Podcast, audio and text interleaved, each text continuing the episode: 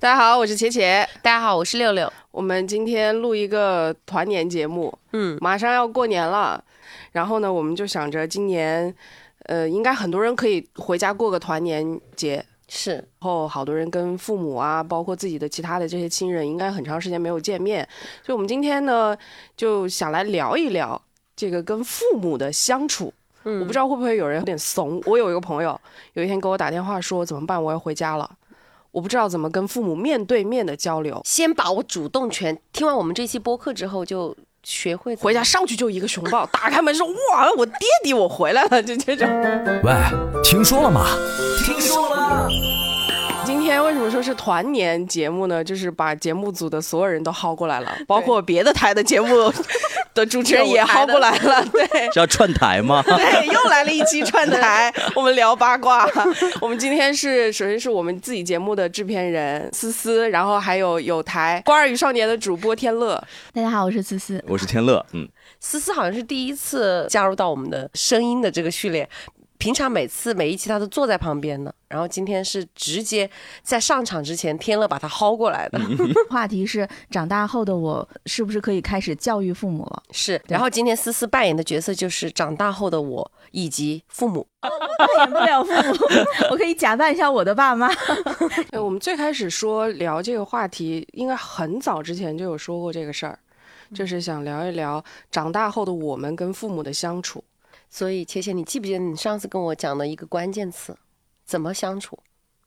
就是用魔法打败 魔法。对，因为那天我们是聊到这个事情的时候，好像是说，我就说到，其实我跟我爸的相处就比较像是，其实比较像是父子的这种相处。因为我爸爸是警察嘛，而且他最开始是做刑警，就是他对于这种人的相处，朋友除外哈，比较严厉。然后对我了，很典型的传统打压式教育，所以我跟他其实交流不多，包括很多人就是觉得女儿应该比较亲爸爸，但我们家就没有。哎，那我有个问题，就是如果爸爸是警察的话，难道不会对女儿应该会非常的关心吗？就是应该怕她去就是受伤或者是去受骗。这是肯定的，但是啊关心中带着很多的控制。个事儿啊，我我那时候应该是高一高二吧，那时候不是周末要上补习班或者是什么兴趣班嘛。我那个时候对是早恋了，就、啊、这里还有，然后那个时候是那个时候我们不是都是骑自行车嘛，然后就跟当时的那个男生就一起骑骑自行车，然后我不知道我爸爸是从什么蛛丝马迹就抓到了这个事情，然后他就开着车在后面一直跟着我，就是他是属于他不会把他的关心表露出来，他会用他的行动。他跟着你的目的是 保护你，还是要看你去干什么？是查案吗？是看我干什么，就是看我是不是真的去上课。对，他是这样的，就是所以，呃一个警察爸爸，我觉得应该很多人都会有同样的感受。就包括之前不是李诞在节目里面也说嘛，他爸爸也是警察嘛，嗯，就是他跟他爸爸的这种关系，可能跟我这种小时候差不多。然后到了大了之后，就是用捧杀的方式，就其实这个路径是差不多的。因为，呃，反正我身边的很多，尤其是如果他的小孩是儿子的话，那就更加。他会非常的严厉，从来只会告诉你哪里做的不好，哪里做的不对，哪里是不能做的，告诉你说你这个事儿做得好就比较少。对，这个是所以像李诞这种，就是对一个比较严肃的爸爸做这种向上管理，他用的方法就是我不停的夸你，通过赞扬式的这种方式来表达我对你的一些建议。啊、甚至是有些地方你做的不对，那么我不说你不对，我说你干的真漂亮，然后让你把你做的不对的事情改掉。所以爸爸是吃这一套的吗？我爸不吃 这个我爸爸吃了吗？没有用切切，你我爸吃，你的是我爸，而且我一半一半嘛？有还有一个原因是因为我现在自己有小孩嘛，然后我爸就是慢慢的性格会柔和一些，加上现在确实年纪也上来了，而且我们我以前是不太会反抗他，因为我会有点还是会怕，就是那种打心底的怕，我怕他就是给我一个很强烈的反应，但我现在就是会，我也不跟他硬碰硬。我那天跟六六提的建议就是，他说一个什么事情，比如我爸说老是喜欢，呃，他是不由自主的，比如说家里做饭，我妈妈做一桌菜很好吃，但他就会总是叫在说好吃的之后加一句，哎呀，不过可能没有我们食堂的好吃，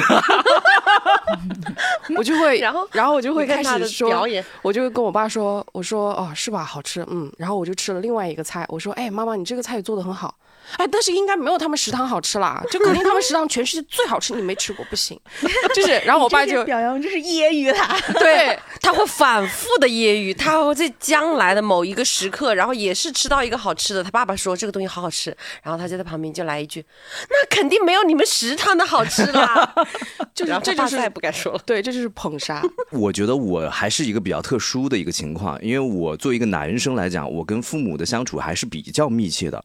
呃，体现在哪些方面呢？比如说，我首先我觉得他们是很爱我的，嗯，呃，是非常关心，甚至我会觉得很宠溺的那种啊，一直到现在都是。我三十多了，我三十多了，我晚上还有门禁哦，啊，啊、男生哎，你三十多了，对我的重点在这里哦。对，晚上还会有门禁哦。就是之前前几年的时候，是晚上新闻联播一开始的时候就会给我打电话，到哪里啦？要回家啦。回来看新闻联播吧。最近几年好一点，是晚上九十点钟跟这个朋友相聚啊什么之类，他们知道是在室内，所以也就没有关系。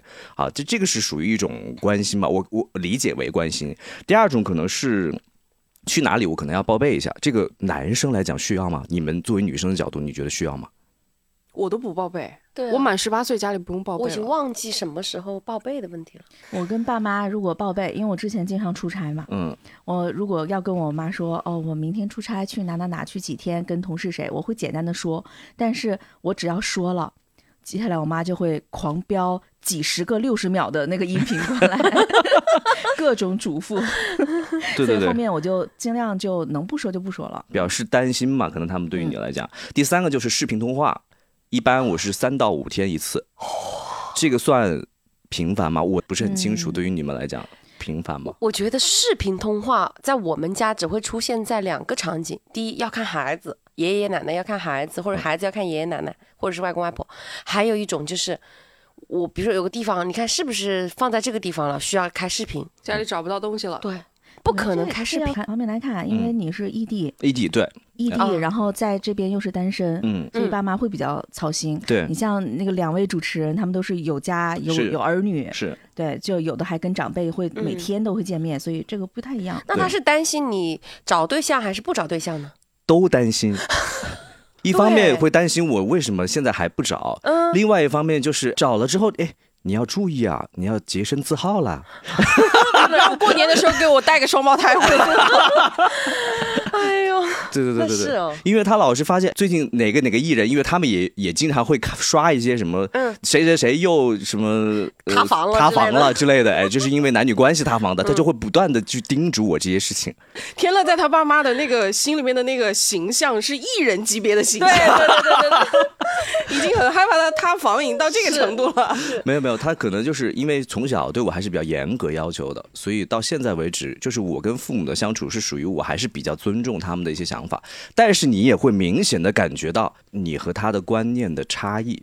因为可能我已经有十年没有长期在家里陪伴着他们了，所以他们的那个思维还是属于十年前前的那种。嗯嗯，我举个简单的例子，就是我这次元旦回去之后，我发现他们还不会用饿了么去点一些外外卖卖或者是买药，尤其是买药哦。嗯因为你知道疫情的原因，可能嗯大家都出不去。那嗯买药其实是可以通过美团、饿了么这种方式去买的，他们不知道。然后我就在反思自己，是我是不是平常没有去跟他们讲这些？嗯直到今年元旦的时候，我会教他们怎么去买药，怎么去。其实很多的软件是完全可以做到的，在家里完全可以把东西点回来的。我就是我的父母跟天乐的父母不太一样的是，他们很抗拒去接受一些东西，比如说他们买药，嗯，一定要到家楼下的药房。嗯我爸爸他去年退休了，当了一辈子领导干部，有一种。当然，我觉得他他优秀的地方是他很正义和正直，看问题非常的客观。那由于他这种性格，就导致我在跟我的父亲相处的时候，日常交流，吃什么、玩什么、看什么剧，这些都很 OK。但是，一旦涉及到了对一件事情的是非判断的时候，我是有点害怕跟他进行讨论的，因为那一刻我就觉得我被领导拎起来，嗯，然后摁在地上，然后不停的在教育我，那种感觉就是这种恐惧，我不知道就是别人有没有啊，但是我是有的。我很我很理解，就是我跟我爸爸的相处，嗯有应该是从最近这一两年是有了我有了孩子之后才慢慢缓解，在我没有孩子之前，我情况差不多，就是真的到我们要聊一件事情的是非对错的时候，我会比较有点发怵去跟他争论，嗯。就是他会给我一个我我能够想象得到他会给我多么强烈的一个反应，我就会很害怕。所以在我们家，一旦出现对某一件事情，呃，要进行判断了，那么我们就会非常快速的把这个事情解决，速战速决。你说的是什么意见？我说的是什么意见？那听谁的？OK，好，结束。然后立刻，嗯，爸爸，你喝茶吗？我去泡茶，你要不要？就是我们会转移话题，对换成另外一种相处。我觉得这可能会减少一些麻烦，但其实我觉得这是很不好的一种相处方式也。不一定。其实我我没有做好对父母这个怎么去引导他们的问题，但是你刚刚讲的这一点，就特别像我现在考虑的一个问题：怎么去教育孩子？嗯说对于孩子是不能教育的。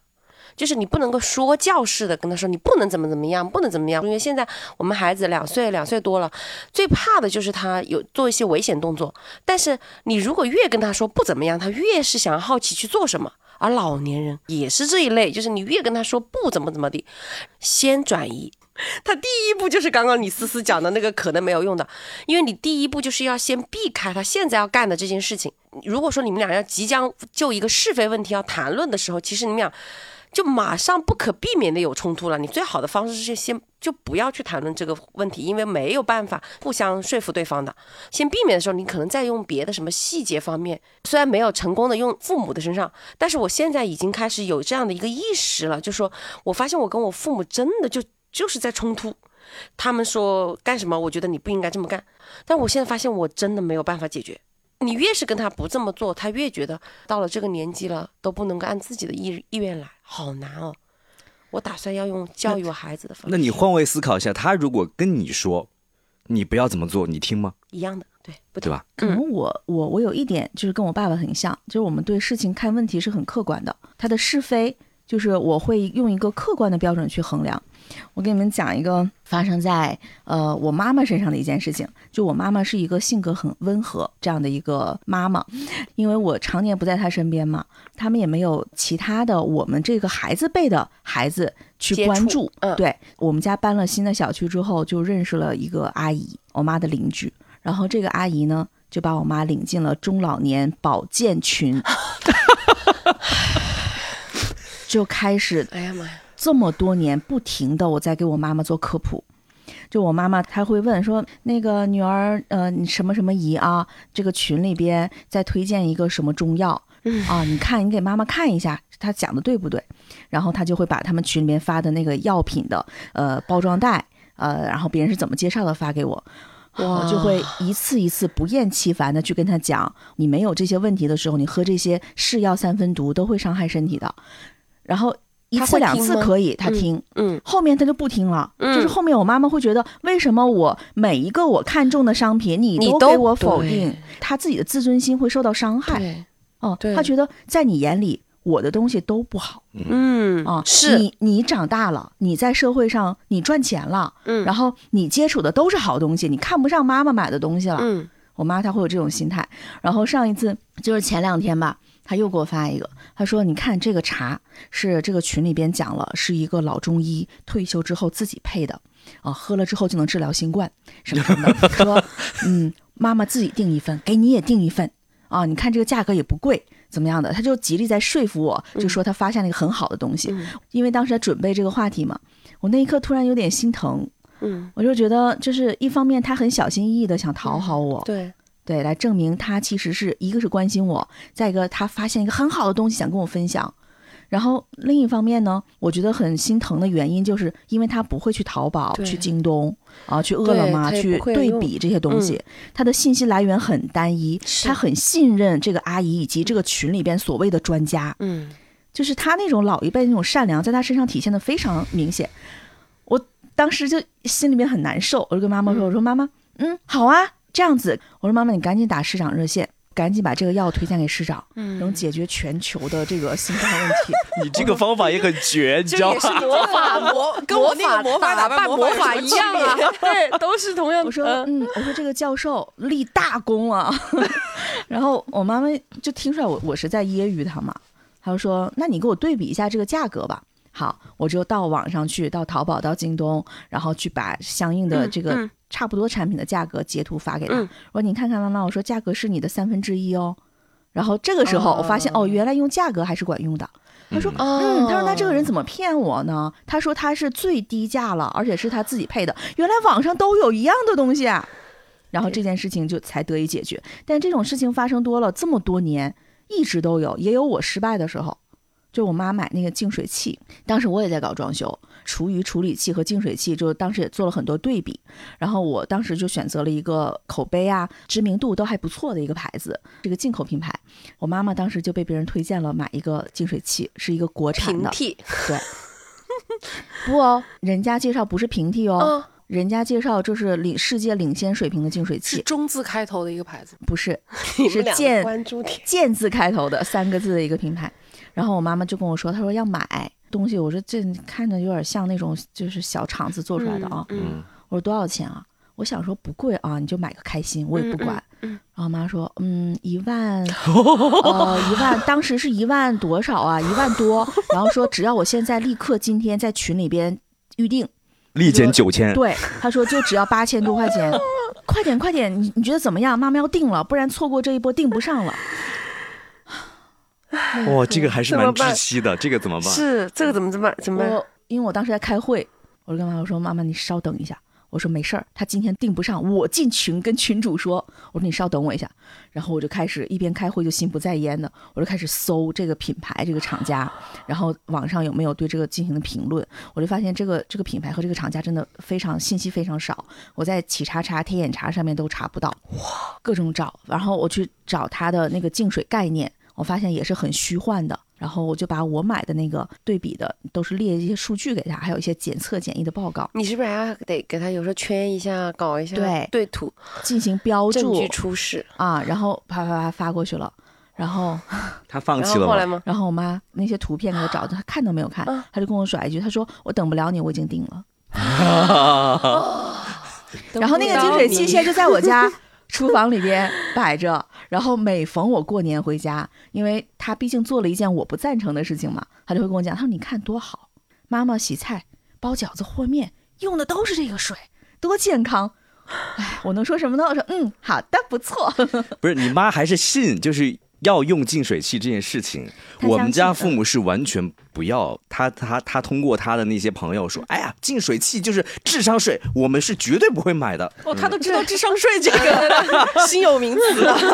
我爸觉得什么是智商税呢？他觉得抗原是智商税。也有道理。就是前一阵子不是大家嗯就是有一波这个小高潮嘛，我就准备了很多药寄回去了，因为我爸爸有基础病，有那个糖尿病就不能发烧。我跟他讲，我说你一定就是但凡有不舒服了，马上告诉我。我说你不要怕跟我讲，一直在这个一个月左右的时间内不跟我联系。每次跟我妈视频的时候，她也不会说我爸在干嘛。然后后面我有一天我实在憋不住了，我就说我爸呢？我妈说啊，你爸在房间里有点咳。我说咳几天了？她说有有咳了三四天了。啊，我说那测一下抗原吧，就我们知道是什么情况嘛。如果真的是中标了，他那个身体就引发了高烧，发展会很难控制的。不测，我觉得那个东西是智商税。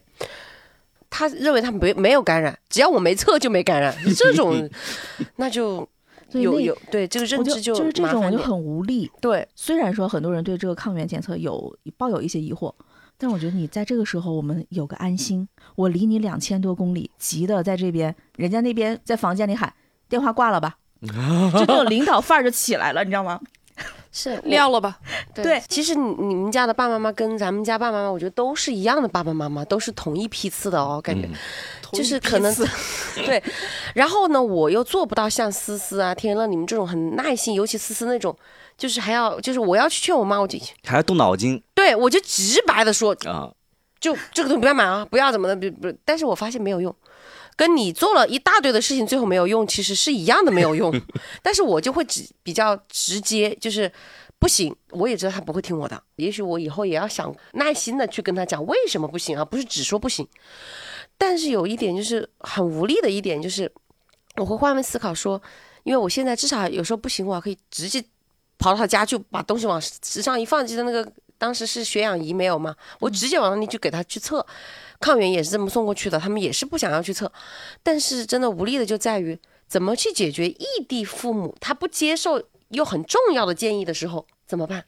我觉得这个其实就是嗯。我们两个人，就是嗯跟父母在同一个城市，跟他们跟父母是异地，有一个最大的区别，就是很多事情你没有办法当下面对面的去解决，很多东西可能我放在你面前，我给你安排好了，今天你第一顿是这个，第二顿是这个，然后你现在要吃这个，要配合那个东西，你没有办法做到这一点，这个这种无力感，对我我是觉得是很难受的。所以我刚才说说我是三到五天左右跟他们视频一次，其实我能感受到，就是父母是非常珍惜跟我这次视频的机会的，因为平常工作可能比较忙对，他们也可能。不太想去打扰你，那一周一次或者两次这样的一个视频，然后每次他可能就是挂电话的那一那一刻，他就一直在拖延，要想一直在想自己还有什么事情没哇讲，所以这个细节我感受到的时候，就觉得其实异地的父母，呃，我就我就觉得就是在你有限的时间当中，还是要去跟他去科普也好，或者跟他去聊生活方式也好，让他去多接触一些年轻人的世界。这个是我我一直在想去做的事情。不过还有一个办法，就可能是不等他在接受他的观念的时候，你就先把正确的提前输入给他，可能要比。就是他已经被别人洗了脑了，然后再过来找你，嗯，我不知道思思有没有，就是我家有一个群，这个群呢，相就是亲相爱一相亲家人吗？相爱一家人，对对对对我真的有，对，有这个群之后呢，平常啊家里不会有什么事儿在里面说，只有什么呢？嗯，转发各种信息，对，互相去看。嗯，然后有时候你就会发现，他们看的一些东西都不是对，官方的，对吧？对，都是一些就是野路子的野路子的一些东西，然后过来又给你总结的特别到位。他说：“嗯你这个一定要注意啊，嗯什么什么之类的嗯嗯。”然后我就跟他讲，我说：“哎呀，你自己有自己的判断，你不能完全信啊。”这这么讲的，你会遇到这种情况吗？我妈妈他们转发的视频或者是朋友圈，都是我从来没有见过的公众号是是嗯是，所有的都是，视频号。你说这个，我突然想起来，前段时间就前几天，我爸突然转了一个视频，他就是那种图片类型的视频，然后上面就是某什么什么什么专家说开放了之后，大家应该怎么过日子什么的，就一二三四五，就是第一点，他说你如果能买一百四的房，就把它拆开买两个七十的，类似于这样的言论，你知道吗？然后后面明显的中间就夹带了一个私货，是你如果得了什么病，或者是你怎么怎么样，要认准什么什么牌子，它才有效，什么就夹带了这种私货。然后我就给他回了一句话：作为一个优秀的共产党员，严谨的国家干部，不要看这种东西，不要被别人洗了脑，不要被别人俘获了你的内心，要坚持自己。走向更光明的未来，他就给我点了个赞。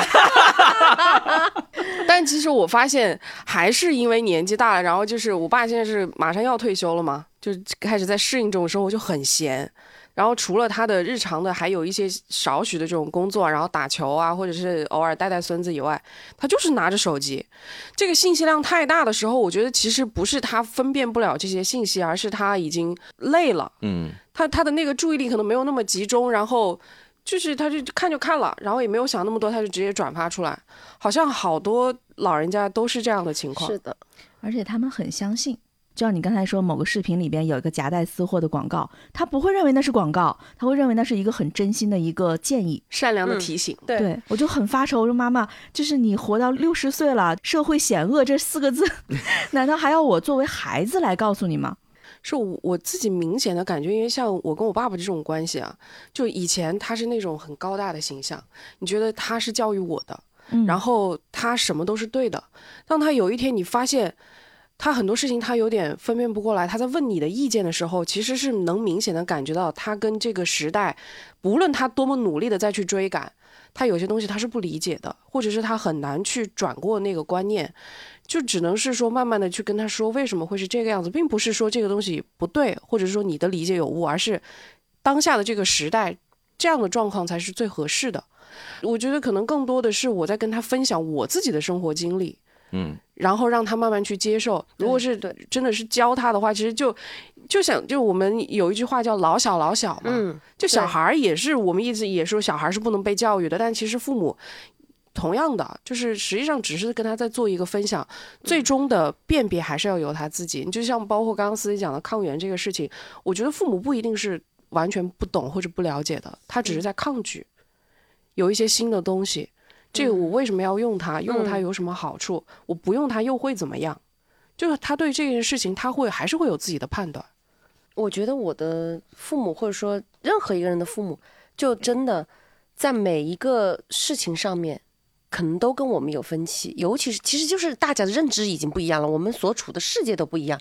他看到的抖音和我看到的小红书不一样，他们的所认要的认知中间，其实也有一部分的是好是对的，然后我们的可能大概率的多的对的会更多一些，或者接近真实一些，是这么来说。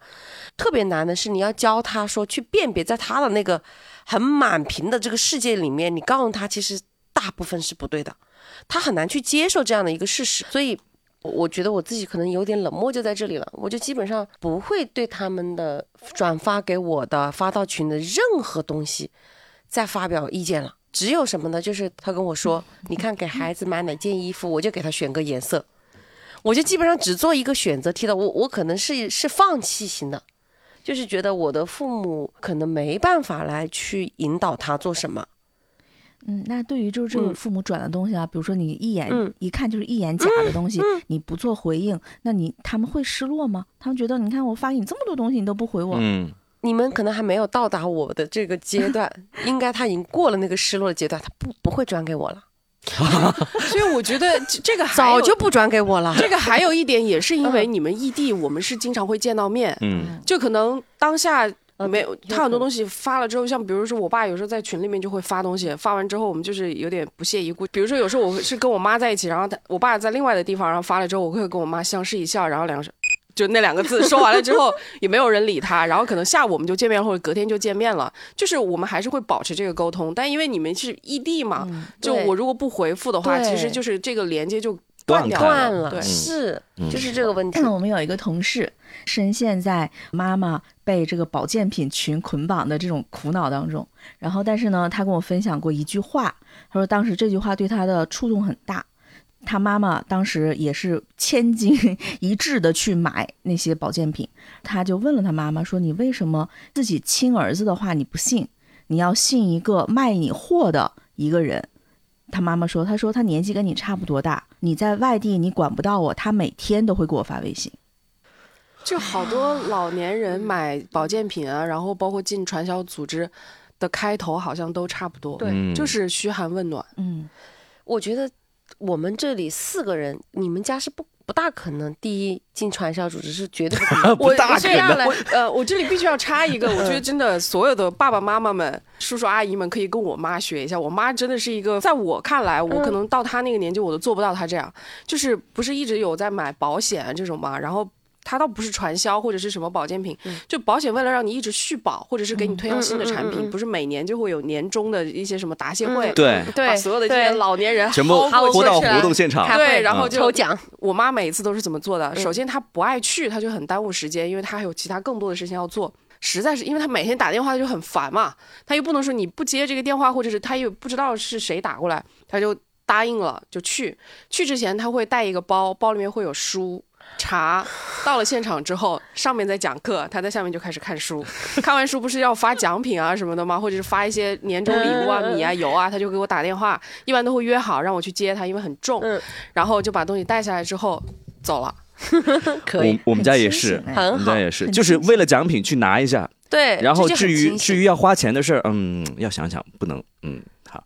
然后我我妈有一次去拿了一个电风扇回来，那个电风扇拿回来之后安都安不上去，那是一个有多么差劲的一个电风扇，回来不能用。就是你看，就是那些保健品公司，他们为了让大家去，所以做了一些低质的一些奖品。我妈曾经拿回来过一个杯子，她说只要水倒在这个杯子里，就变成了活水，活水是活水就是里边富含很多对人体有用的那个微量元素，对 妈妈真的很爱微量元素这个东西。就是那个保健品群的里面的这种教育，他就跟我显摆说：“你看我这杯子多好。”我说：“妈，我给你买一个别的杯子，就这杯子我还挺喜欢的，我就把它换回来了。”就是当我说：“哎，你这东西不错，给我的时候，她就很开心。啊，是我我妈，你都不用说，我妈就真的每次都会带一些奇奇怪怪的这种东西过来，也不一定是保健品。然后有一次，我记得我唯一的一次，我觉得可能就是言语到她，让她反省了一次，就是她上周我妈就到我就是到我公婆我们自己带孩子这个家里过来，然后我妈那天过来的时候，我就问了一句，我说你今天开车过来了吗？没开啊，今天天气多好啊，我坐公共汽车过来的。我就很生气，因为我就是不让他这样，你知道，就是有车不开。然后我就当时就说：“那你今天应该带了不少的这种好东西吧？”他说：“哎呀，我给他们带了营养粉给孩子的。”我我就跟我婆婆两个人就对视，我婆婆其实很聪明，就是哇，亲家母，你挺舍得买这些东西，互相配合了一下，我就这么说。那我妈可清楚了，经常省着吃的钱，省着穿的钱，省着用的钱，全部用来买药、买保健品，太好了！这个东西全部用在关键的事情上面，用就要用大钱，小钱必须省。你这是激将法是吗？对，我就是用这种方法去 让我妈妈在我婆婆面前来。有点不太好意思，下不来台，下不来台，给自己亲妈挖坑，你这个真的是。我妈当时我告诉你，我妈从第二天开始，她说还是继续会带这种东西，带的奇奇怪怪的东西带到我婆婆这里来，因为我婆婆也喜欢啊。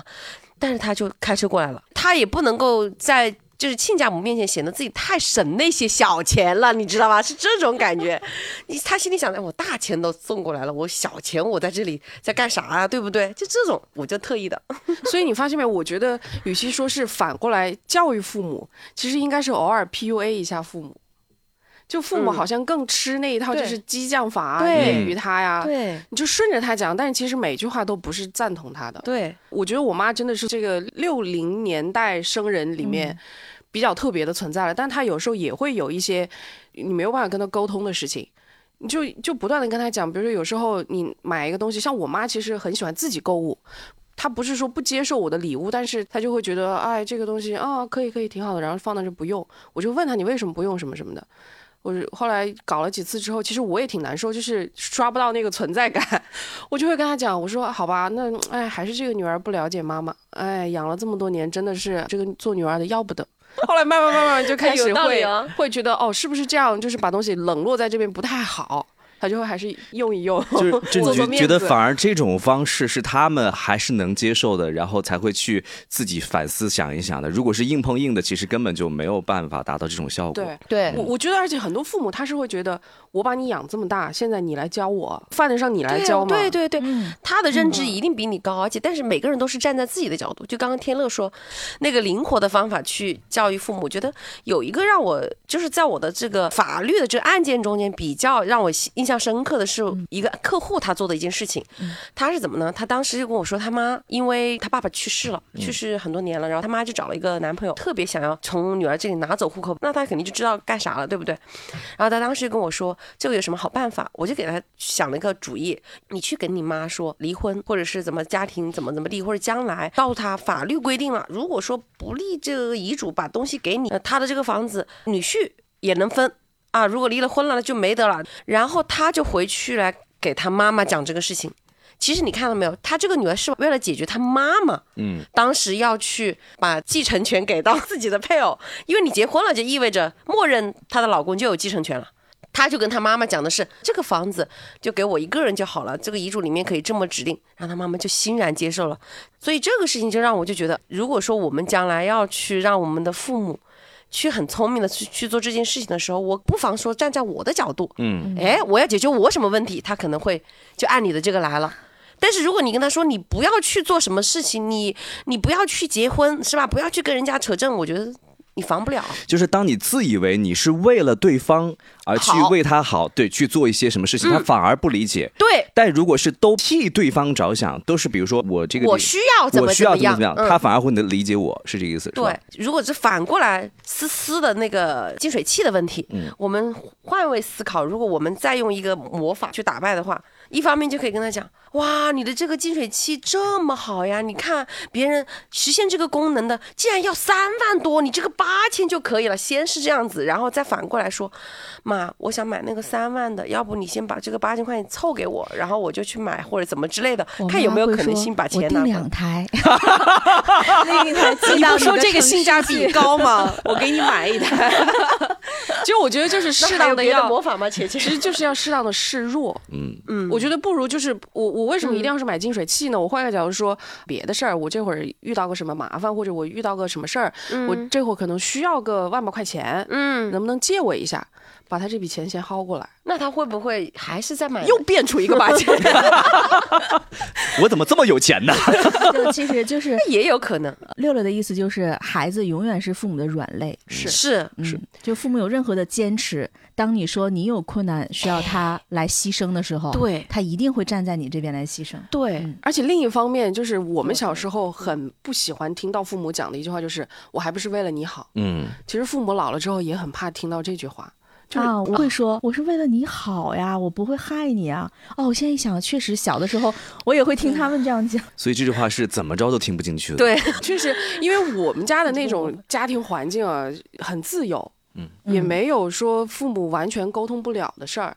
但我更多的是基于跟我爸爸很多事情没有办法讲，包括到现在，其实大多数聊的可能工作会居多。最近就开始逐渐的会聊到一些，比如说，呃，因为现在要带孩子嘛，是一起在带孩子，所以我会跟他们讲，小时候有一些事情其实对我造成了一些影响，我希望你们不要把这件事情再转嫁到我儿子身上，让他又走我的后路。我也会告诉他，我说不是说这件事情一定不好，只是可能我不适应，或者说我的性格跟这个是有冲突的，我需要花很长时间去和解这件事情。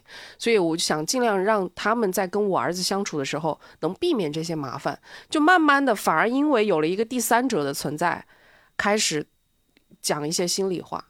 嗯我觉得有时候可能有一个这样的介质也很重要，是有时候跟父母沟通不畅的时候，会需要一个第三者。嗯我还有一个跟父母沟通不畅的一个点是在于，你们有没有那种父母间吵架，吵到不可开交的时候来找你倾诉，然后这个时候你会没有办法去说服某一方，而导致你在中间两难。哇，我们家不会，我们家也不会。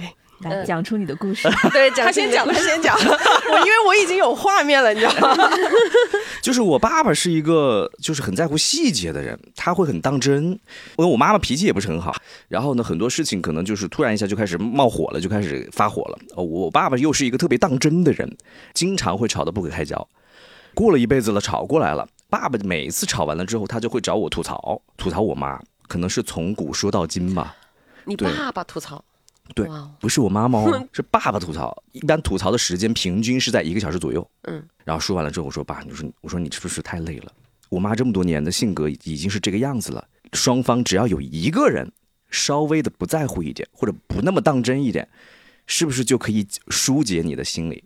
我爸每次跟我说，他说我受不了了，我跟你妈过不下去了。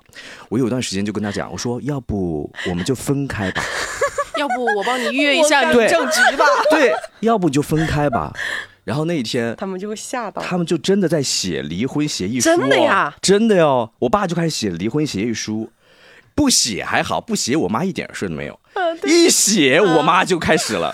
好，你这字已经写了，是不是？好嘞，那看看财神怎么分，上纲上线了，就等于说是这样子。我又是在外地，我根本就没有办法。我我我我那几天每天平均的电话时长可能在三到四个小时，远水也救不了近火了，怎么办？对我就只能跟双方打电话来劝，所以也是小矛盾引起的。非常小的矛盾。接到电话，我甚至有段时间很害怕，就是我一接到爸爸电话，我就知道家里出什么事哦，两个人吵架了。然后我觉得其实我当时想的是，为什么父母活到了六十多岁的年纪了，还有这些事情是属于自己没有想的那么通透，这么一点小细节需要揪出这么大的火花来，都过了一辈子了，为什么还会有这样的一些情况出现呢？就老年人，他不是圣人，他只是老去的男人和女人。我不是说别的，我是觉得可能有些事情你得放一放，让他们两个人去两个人解决。还有一个可能性是，他们两个人是因为没有你的陪伴，也没有新的好事情发生，你明白吗？就是他这么多年好像就一直重复着一种枯燥的两个人，你看着我大眼瞪小眼的生活，加上疫情，然后又没有什么新的成员加入，他们就会有时候会对这种其实对生活他们有点有点烦了，就互相看着彼此就很烦。我姐姐有一次，给他们找点事做，我表姐有一次给我打电话，让我意识到了这件事情。我一开始也在埋怨说：“哎呀，为什么我好烦？我每次接到你们的电话，我甚至都害怕拒绝拒拒绝你的电话。”好，我表姐跟我打一次，你有她她跟我说了一句话，她说：“你有没有想过，是因为他们两个，因为你常年不在身边，他们俩是在刷一某一种存在感，就是是的，让你来关注一下他们的生活是什么样子。”是也许他们的生活就是刚才所说的那样，每天其实是很无聊的，日复一日、年复一年的这种生活。然后他们又只能盯着你的生活，嗯而你的生活盯着盯着也没啥意思了 啊！一个星期两次的视频也发现也没有多人，也没有少人之类的。然后他们的价值也更加没有感觉到。其实老年人，我觉得我们上次不是总结了吗？他们是需要有价值感的。被认可。但我觉得你话里话外你是他爸妈派来的间谍吧？我感觉怎么怎么你这一段话话里话外都在催生。我有时候就会反省哦，是不是我对我的父母干涉的过多了？你有一点，嗯，我发现是对我特别在意，就是他们生活当中的，只要是跟他们健康相关的事情，嗯就是大大小小，包括他们吃什么水果啊、吃什么肉，我都会在网上选好的品质的那个供应商买了寄回去。我的日常开销里边有一大部分是买给父母的日用品，也挺好呀，对然后但是有就像我不太喜欢他们每天老是问我你这顿吃了什么。我知道，我只要一说我糊弄的，接下来就会有嗯很多建议、很多批评。但如果他们是不是也是一样的，在想我是不是对他们要求太高了？我说实话，我感受到了那么一丢丢的压迫感。嗯，是会有一些对对，就是这种自己的生活在被为别人安排，确实也是为他好，有点像我公婆对我们俩对于孩子，他就特别特别的用心，但是这种过程中他会有一点窒息，会觉得你所有东西都不能安排。我们两个人从来在家里不敢点外卖，然后我们俩从来不敢说我们出去是吃的夜宵。公公婆婆一直不知道我们晚上是去吃夜宵的，所以这么来看来，我觉得子女对父母和父母对子女真的就是相爱相杀。我每次其实跟朋友啊聊到父母这件事情的时候，我觉得自己真的非常的幸运。就是我虽然从来没有跟我爸妈讲过这件事情，但我爸妈真的太特别了。就是像吃东西这件事情，我从来不干涉。其实他们吃东西一定会有自己的坚持和所谓的我们认为不健康的地方。但我讲实话，我们的饮食，你哪怕是精心去配比，能又有多健康呢？嗯，就他们是属于，比如说我的上班时间是下午两点，然后到晚上嘛，然后晚上这个时间段，他们有时候就会突然发个信息在我们那个群里面，什么砂锅粉啊、铁板鱿鱼啊，就类似于这样的小吃。然后我就说你们在哪儿？然后我们在大学城啊，就是你的父母在大学城吃小对吃，对，好浪漫啊！呃，有时候十点打电话说你们吃宵夜吗？直接发一个地址，在那个江边上有一个那种路边摊吃凉菜，就支个桌子在路边上。呃，我们先点菜，然后等你们过来，就这种。我我印象非常深刻的是，我那时候读高三，然后我爸来学校接我嘛，嗯嗯放学嘛。就那么多茫茫人海当中，你只要看到有个人端着一碗凉面，站在那个学校门口在那吃，那个就是我爸。就是他会提早一个小时来，然后去那个时候学校，我们学校旁边不是有那，就是挨着大学城嘛，有转一圈，然后手上提全部是塑料袋，然后手里拿着一碗凉面，他一直到现在都是这样，就是不管是吃也好，买东西也好，玩儿也好，他们还挺有自己的主张的，而且他们其实是算比较会玩儿的，嗯，就开着车可能出去自驾半个月一个月，这一个月可能我们就三四个电话吧，就报个平安，平时就发个信息，我们现在到哪儿了，安顿下来了，OK，就再没有联系。我觉得听完你这么大一段，我的感觉就是你的所有的方法我们不一定可取，因为我们情况完全不一样。对我我是，所以我我其实很幸运的，对就非常是这种，他说完我会很羡慕，我会羡慕，很羡慕有这样的爸妈，就是他自己知道怎么去安排自己的生活，他也很自由，父母也活得很自由。对对嗯，我们在录这期节目之前，我在办公室有问过很多同事，就是长大后的你比你的父母可能更博学了，要怎么样去传达你的这种认知。有一个同事，他的发言让我就是我没有考虑过，就是他讲说他不会去干涉他的妈妈买保健品，只要你兜里有这么多钱，你想花就花，因为你年纪这么大了，你开心是最重要的。我如果阻拦了你，让你不开心，那么你心生这种怨愤情绪，可能会是对身体更不好。这是他第一个观点。然后第二个观点，他认为要给足父母面子，他很害怕他的爸妈会表现出来对他的害怕，不敢跟他来表达任何，因为他的父母可能是嗯，就是乡下的那个爸爸妈妈，不是生活在城里的爸爸妈妈。那他就会觉得女儿你在城里工作光鲜亮丽，然后回来之后，你对我来表达你的认知的时候，有一种我很伤自尊的这种心情，这是我之前没有想过的。其实父母就还是会有一种一是被需要的感觉，就是像刚刚我不是说会有一点，如果是被子女一直在安排的话，会有一种压迫感嘛。嗯，就我觉得这个可能不是跟你的学识到什么地位，你博士也好，还是你在博士后工作也好，或者怎么样，你哪怕学的再多，他始终是父母，他的那种心态是我把你养到这么大，然后就不是一一直有一句俗话是说我吃过的盐比你走过的路还多啊什么的。他的那种状态更多的是一种心态、心境，包括他的经历，他觉得是在这个层面上可以碾压你，或者说他对于一个事情的看法，包括你就说我们现在的接触面，可能比我们的父母肯定是要多一些的，多元一些的。但很多事情，就比如说像我有时候遇到一些事情的时候，说到最后，我爸可能会跟我说一句话，他说：“归根结底，保持一个原则，别让这件事情影响你的心情。”这个可能是我们工作生活当中，很多时候你根本没有想到那么多。我就是要个是非对错，我要达到我的目的。对，但是父母的那种心态，其实是在另外一个境界了，跟我们想的逻辑完全不一样。我觉得这个也是为什么有时候他们觉得，我觉得有时候我跟我父父亲争论一些事情的时候啊，他可能表面上好像哦哦哦，好吧，那那你说了算吧，但其实心里会觉得你还是个小孩儿。因为他考虑事情的角度跟我们的角度其实是两个方向，我觉得这个也是为什么有时候大家沟通的时候会出现冲突啊、相互不理解的一个原因。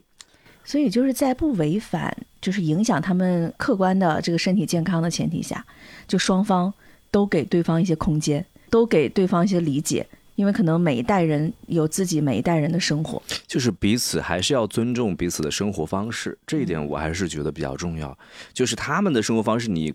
你不要企图去改变，那可能因为你的生活方式他也没办法去改变嘛。尊重彼此的生活方式的同时，然后尽量善意的去提醒他哪些地方不要受骗，是不是就好了？是，就是还是会有一些正确的提醒吧。就包括，其实我觉得可以把一种观念做一个转换。当我们觉得说很怕父母在外面受骗的时候，就想想自己的工作上有可能完全不犯错吗？嗯，当这把这个。画一个等号的时候，我觉得其实这件事情就很好去理解。嗯，就他受骗，其实就是可能他生活当中犯的一个小错误，只是说我们有时候会把父母的人身安全啊、健康啊放的无比的大，但有时候可能那件事情并没有那么可怕。就是像我们结了婚之后，难免会有一些婆媳之间的一些问题啊，或者是会有一些焦虑。我妈就跟我说：“她说你不用管那么多，眼不见为净。嗯，你不想、不听、不看就没事儿。”我妈就是。杀婆子饭，落落子吃。长你每一期都要提到 这个，永远都是这句话。他真的，他对于生活、婚姻就这样，就是忍着，对，就是算了这两个字。然后我觉得，我们对于父母应该也是这样子，就是受你们的启发。首先，如果他们真的要去做一件事情，你你可能拦不住的时候，你你要么就转移注意力，你就跟他提明确的指令，你要他干嘛？如果你跟他讲干这个不够，你就跟他说是自己需要干这个。就是我们孩子需要干这个，好，如果这个也不够，或者是也没办法忽悠到他，那就算了，就接纳吧，对吧？他实在要去干什么的，对，从根本上来说，他一定，他这些冤枉钱他不会少花。嗯，跟你讲，买保健品也好，买所谓的这些有用的这些东西，都老人家都会的。要允许老人家试错。对他，你只是说怎么的，就是大的东西。嗯，特别喜欢我们当地的一个新闻主播，男的，他喜欢看新闻嘛。然后这新闻主播呢，自己开了自媒体，在带货。前两天我说，我说爸爸，你们的那个 N95 口罩啊，是不是快用完了？之前不是不好买吗？我现在货就是都全了，我给你们在网上买一点寄过去。爸爸说不用买，我自己买了一百个，足够用了。我说你买的是什么样子的呀？我说很便宜，啊，一百个才花了我一百九十九块钱。他就拍了那个照片给我。我真的脑子嗡一下，那个口罩上面印着、刻着那个钢印 N 九五，OK 没有问题。它的执行标准就是连普通的医用外科都不是，就是普通的防护口罩，但是他敢明目张胆印着 N 九五。这个不符合标准，我说你们就是每天要去公共场合的，不要带这个。我爸就当时就火大了，这个是那个谁谁谁直播间卖的，他自己就是个新闻主播，他能骗我吗？但是思思，你说这个事情的时候，我觉得我可能也买错口罩了。我就想你爸应该是一样的，但是我这些做自媒体的有点良知，不要拿着这种东西去骗一些可能没有甄别能力的老年人。啊，以及这种单纯的年轻人。不，我就觉得就犯错的几率都有的。你像我爸在在那个拼多多上买了个彩电都是假的，你知道，电视机是个假的，六十八寸呢。是黑白的吗？买怎么打开之后要自己演？我有没有感觉？我跟你说，它是叫做上面写的是四 K 东芝什么什么什么的，就是上面就这么来写的，写的很清楚，是不是？后来我就去投诉，后来我就跟我爸说，我说你这个上面没写东芝啊，也没有中英文，也没有中文，我说你这买的不是东芝，上面没有任何标识。好，然后就坏了嘛，才用几天就坏了，要我去维权，客服就转转给厂家，我说你这个是东芝吗？我们这个。是四 K 东芝，我说你这个不是东芝啊，我们的这个品牌叫四 K 东芝。我我当时就，所以刚才你买你买的那个口罩的品牌叫 N 九五，对，有你知道吗？对他们应该就是同一个逻辑。然后后来我一直找到了，就是我以前的一个助理，他就正好做那个法务啦。我说你帮我协调一下这个事情。后来这个电视机才会退掉的。我就这么明目张胆的买这种电视机哦。所以我就觉得这个问题呢，就我们最好的方法就是，如果他要买什么东西。就帮他买了算了，就只能这样子。你看，你这个你要买什么东西，你怕被骗，就只能提前做。如果不行，就也只能够。你你就说爸，我这有个更好的、更适合的，我买给你，然后你每天就带着这个吧。对，你就说我这个是发的。嗯，最喜欢我们最喜欢讲的就是我们发的，我们单位发的啊，我就是对，哎，什么东西都是单位发的，发了一台一百寸的电视。我跟你说，我们 我们单位倒了，好多电视随便 领。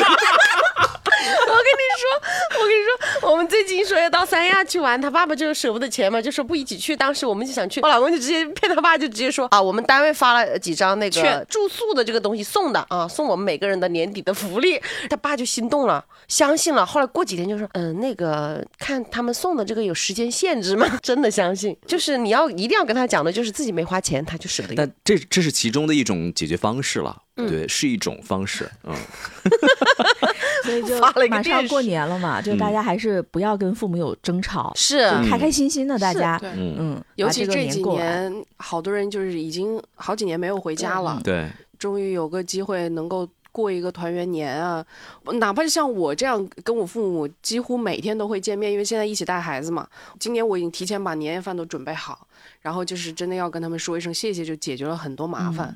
就是虽然我们有时候觉得 这三年大家真的都辛苦了，对，就是你我不管父母能够给你的这个帮助有多大，或者是能够物质上给你多少，无论如何他都是一个后盾，嗯，就是他给你的可能除了钱啊这些东西很实际的东西以外，很多时候尤其是像我妈妈，她给的我是一种非常强大的安全感，就是我知道这个事儿搞不定了，我妈站出来的那一刻，我就 OK 没问题了。不管这个结果是怎么样，但是我知道他开口了，这件事就没没问题。所以我觉得我现在也是，为什么我觉得对他们很多事情，我觉得是算了，也是因为我觉得我现在这个性格的一个养成，我觉得我其实非常比较满足的，是那种还比较自信的人。这就是我妈从小给我的这种安全感。所以我觉得，哪怕现在是吧，他们做错很多事情或者什么东西，就是根本没有听我们的，但是也只能够接纳。然后说接纳加陪伴，能够更多的陪伴就可以了。没办法，因为你想一想嘛，就是我们可能陪父母的时间，嗯，大家掰指头算啊，我们按最长寿的来算，其实也也是在往倒计时的方向走。就不是有有一句话说，父母和子女的缘分就是看着他的背影越走越远嘛。所以，当我们可能要跟父母产生争执的时候，嗯，就把那句话先咽下来，对，啊，想一下我有没有必要说这句话，嗯。啊，如果还没有用的话，大家春节看看，有一本书 叫《好好说话》，就是真的好好沟通，好好说话，很多争吵没有必要，是的，是的，是的。对，那我们这一期节目可能是过年前的最后一期节目。嗯，再见就是兔年，是，所以提前祝大家新年快乐，生日快乐！啊，提前给大家拜一个早年，也祝大家过一个跟爸爸妈妈一起幸福开心的一个春节。对，然后我们就年后见吧。嗯，啊，今天听说我们到这里，拜拜，拜拜。爸爸妈妈。生病呀。想牵着你们的手去看看世界有多大。爸爸妈妈不要生病呀。等我真正长大也到